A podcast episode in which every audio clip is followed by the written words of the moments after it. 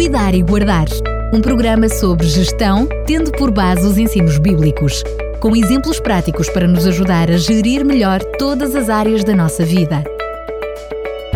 Cuidar e Guardar.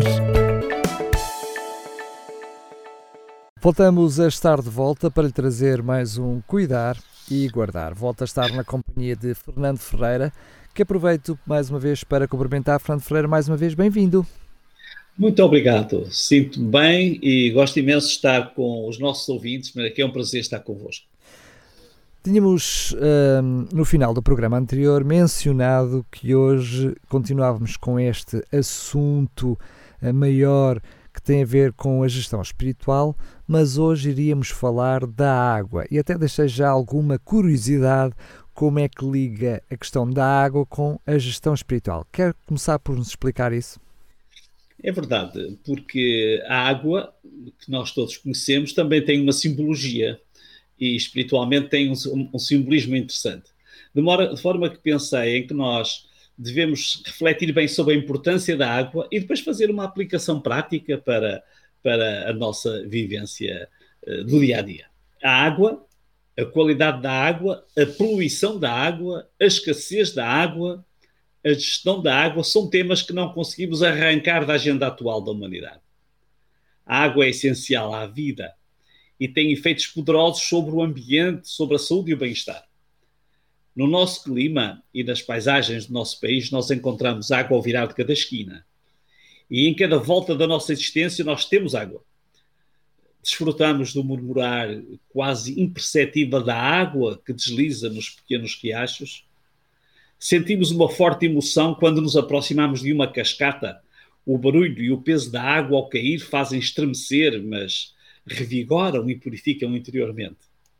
A chuva a bater na janela, o canto uh, de um fio de água fresca que corre entre as pedras da montanha, contrasta com o poder, por vezes violento e arrebatador, das ondas do mar, quando se esborracham contra as rochas e de seguida escorrem sobre elas. Mergulhar os pés na orla das ondas é reconfortante, mas o prazer de mergulhar e experimentar as águas mais profundas enquanto desfruta da paisagem submarinha ao longo da costa é incomparável.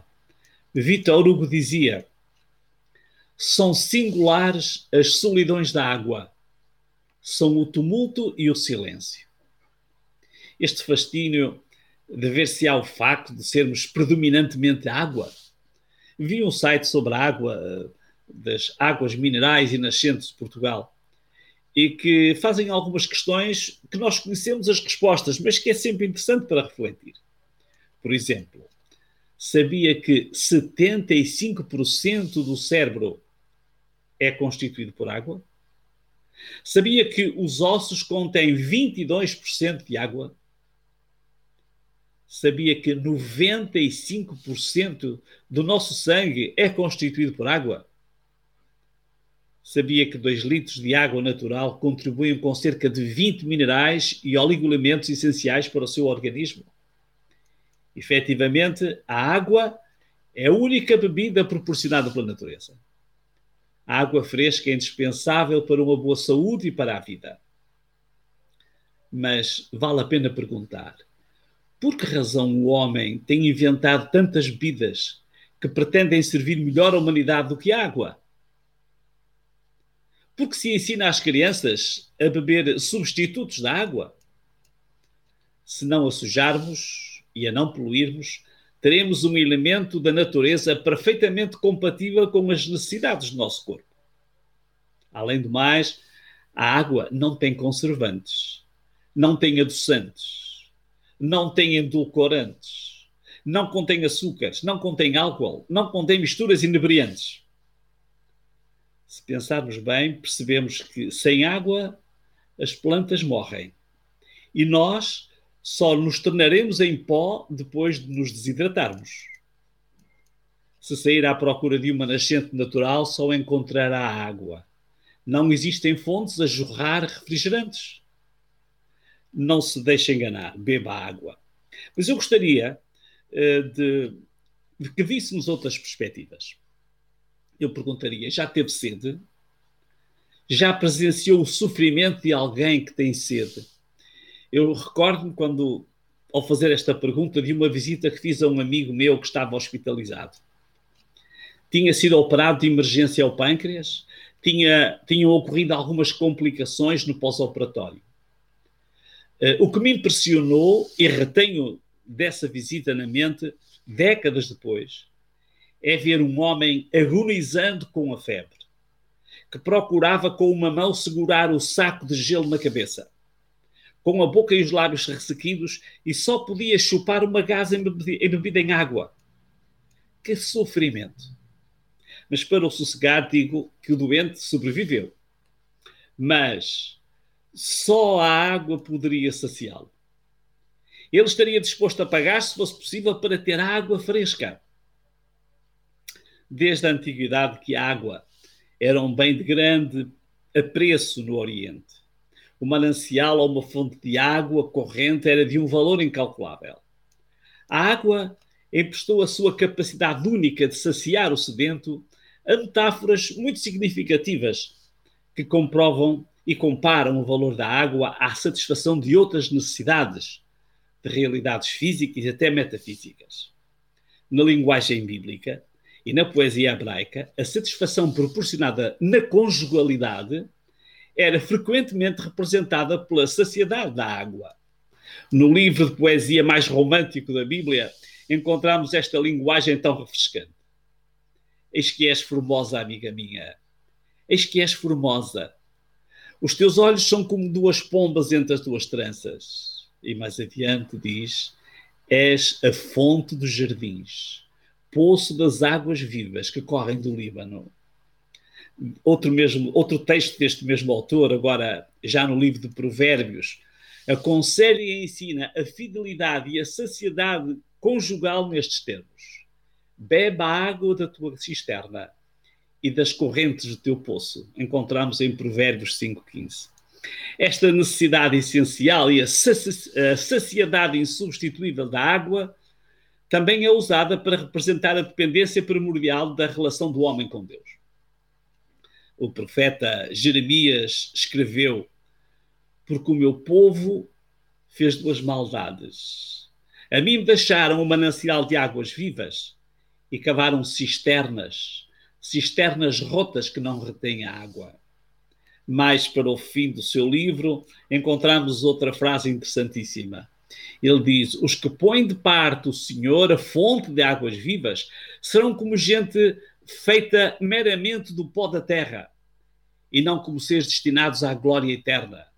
Senhor, só tu podes sarar-me, só tu podes salvar encontramos em Jeremias 17, na versão livre. O primeiro texto ensina-nos que, espiritualmente, em vez de águas vivas ou águas correntes e frescas, os homens inventaram cisternas com águas das chuvas, que para cúmulo estavam rotas. Soluções que não poderiam saciar. O segundo texto ensina-nos que só Deus é a fonte de águas correntes que pode saciar a alma humana muitas pessoas experimentam um vazio e uma secura interior agonizante porque lhes tem sido negado o acesso a Deus. Ensinaram-nos que Deus não existe, que somos frutos do acaso. Portanto, que não existe essa fronte refrescante. Já no Novo Testamento, o Mestre dos Mestres reafirmou a abundância espiritualmente refrescante e crucial desta relação vital. Ele disse: Quem crê em mim, como diz a Escritura, rios de água viva correrão do seu ventre. Este terceiro texto é um ensino de Jesus Cristo. Ele apresenta-se como uma fonte de águas vivas, mas diz mais: que se o aceitarmos, seremos como mananciais de água refrescante, pois poderemos ajudar outros a encontrar essa fonte. Podemos resumir estas ideias em duas ou três linhas muito simples. Quanta importância tem a água? A água é a única bebida proporcionada pela natureza. A água fresca é indispensável para uma boa saúde e para a vida. Espiritualmente, só Deus é a resposta para a nossa necessidade de paz. O desafio da nossa sociedade deve-se à aridez espiritual em que fomos criados.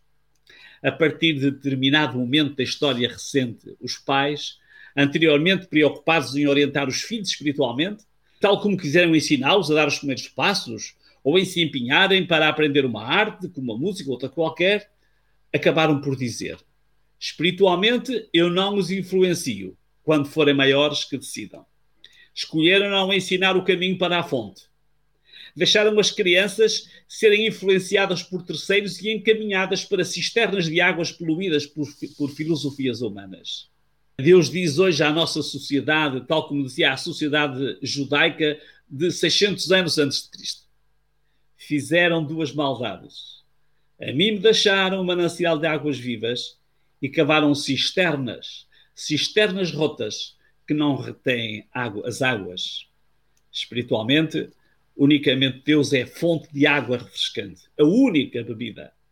Longe de Deus, agonizamos procurando saciar-nos em todas as correntes filosóficas que nos arrebatam.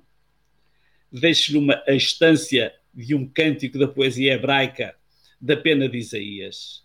Diz: Eis que Deus é a minha salvação. Eu confiarei e não temerei, porque o Senhor Jeová é a minha força e o meu cântico, e se tornou a minha salvação. E vós, com alegria, tirareis águas das fontes da salvação.